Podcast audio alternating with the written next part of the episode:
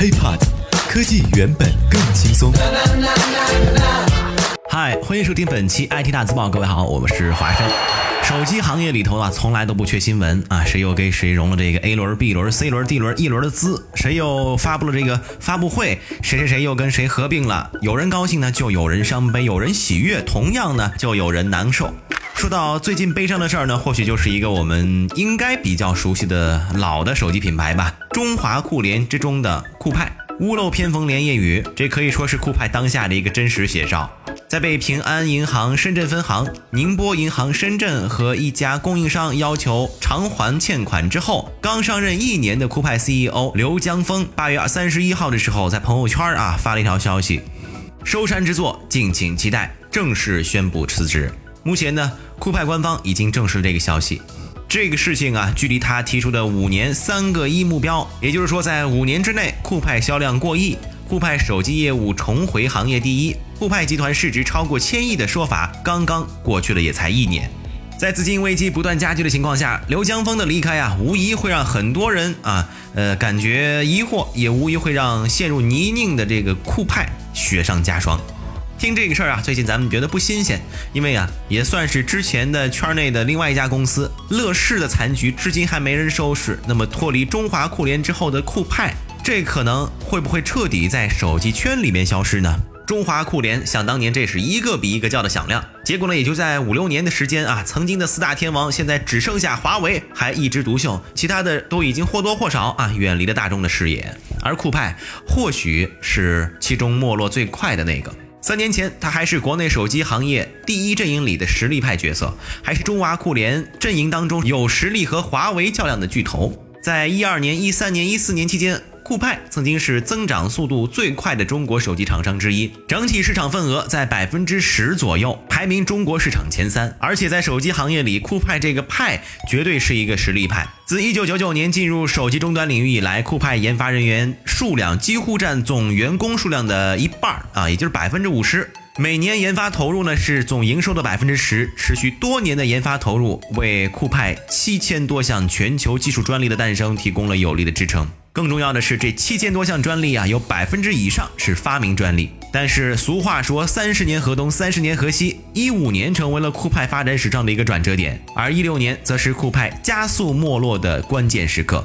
根据酷派最近几年的财务报表啊，就能够看出来。我们常说，一张健康完善的财务报表是一家公司的必备法宝，它能够让你看清楚自己在哪儿能够挣钱，在哪儿能够亏钱，你的发展又是如何。而酷派的财务报表显示，二零一二年到二零一四年这三年当中呢，酷派的营收规模最高达到了二百四十九亿港元。进入二零一五年以后，开始下滑到七十九亿港元。今年六月呢，酷派拖延了半年之久的财报也终于出来了。二零一七年第一年度财报显示，前三个月亏损了四点六亿港元，上半年亏损额预计会扩大到四到八亿港元。去年同期亏损额呢是一点六亿港元，显然这个亏损啊还在进一步的扩大。也就是说，在刘江峰掌帅之后，酷派的业绩非但没有改善，反而更加恶化。HiPod，科技原本更轻松。二零一五年到底发生了什么，让酷派迅速掉队？那么其中牵扯到两个名字，一个是三六零，一个还真是乐视。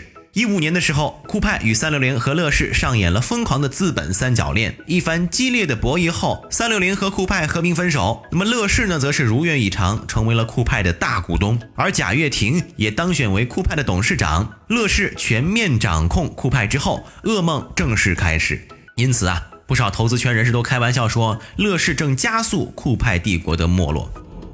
乐视咱们就不说了，现在已经彻底成了一条破船啊！而这个酷派则彻底被乐视给粘上了。首先呢是乐视控股之后呢，酷派的股价就一直下滑，从两块八一路下滑到了一块三。截至酷派集团停牌的时候呢，股票则停留到了零点七二港元。这说明什么呢？资本呢根本不看好乐视入驻酷派，而根本原因就是乐视的烧钱措施完全让人看不到有任何出头的日子。一旦资金跟不上，酷派和乐视的资金链立马告急。而且乐视收购酷派不是看中了它的技术积累，只是想通过收购来提高自己的市场份额，为乐视生态这个资本故事来加分。更为悲剧的是，乐视不但没有盘活酷派的资产的这盘棋，而且同样把自己也搞得一团糟。更为致命的一点就是，酷派的股东也并不乐意盘活手机业务。虽说酷派呢目前面临的啊是这个资金的危机，但酷派手里边掌握了多块的土地资源啊，卖一块地足以让酷派从资金困局中走出来。然而股东们啊却并不这么想，他们不愿意卖地来拯救手机业务。那么这也意味着酷派只能有两条路可走，要么卖，要么死。对于股东而言，就意味着是否会牺牲一些现成的利益，再来投入到手机业务当中重振河山。早些年因为战略失误，酷派从中华酷联阵营当中掉队。眼下呢，因为和乐视的合作，酷派陷入到了资金匮乏的一个尴尬境地，是卖身自救还是倒闭，成为酷派的不二选择。说不定真过不了多久啊，酷派。真的可能就消失在了手机圈当中，咱们就照着现在这个发展势头，成为中华酷联当中第一个被祭奠的手机品牌。可是啊，到那个时候，真的会有人像怀念诺基亚一样怀念酷派吗？我看未必。OK，以上呢就是这期 IT 大字报的全部内容了，我们下期节目再见。如果想和华生取得更多的交流，可以添加我的个人微信，或者呢关注我们的喜马拉雅账号。拜拜。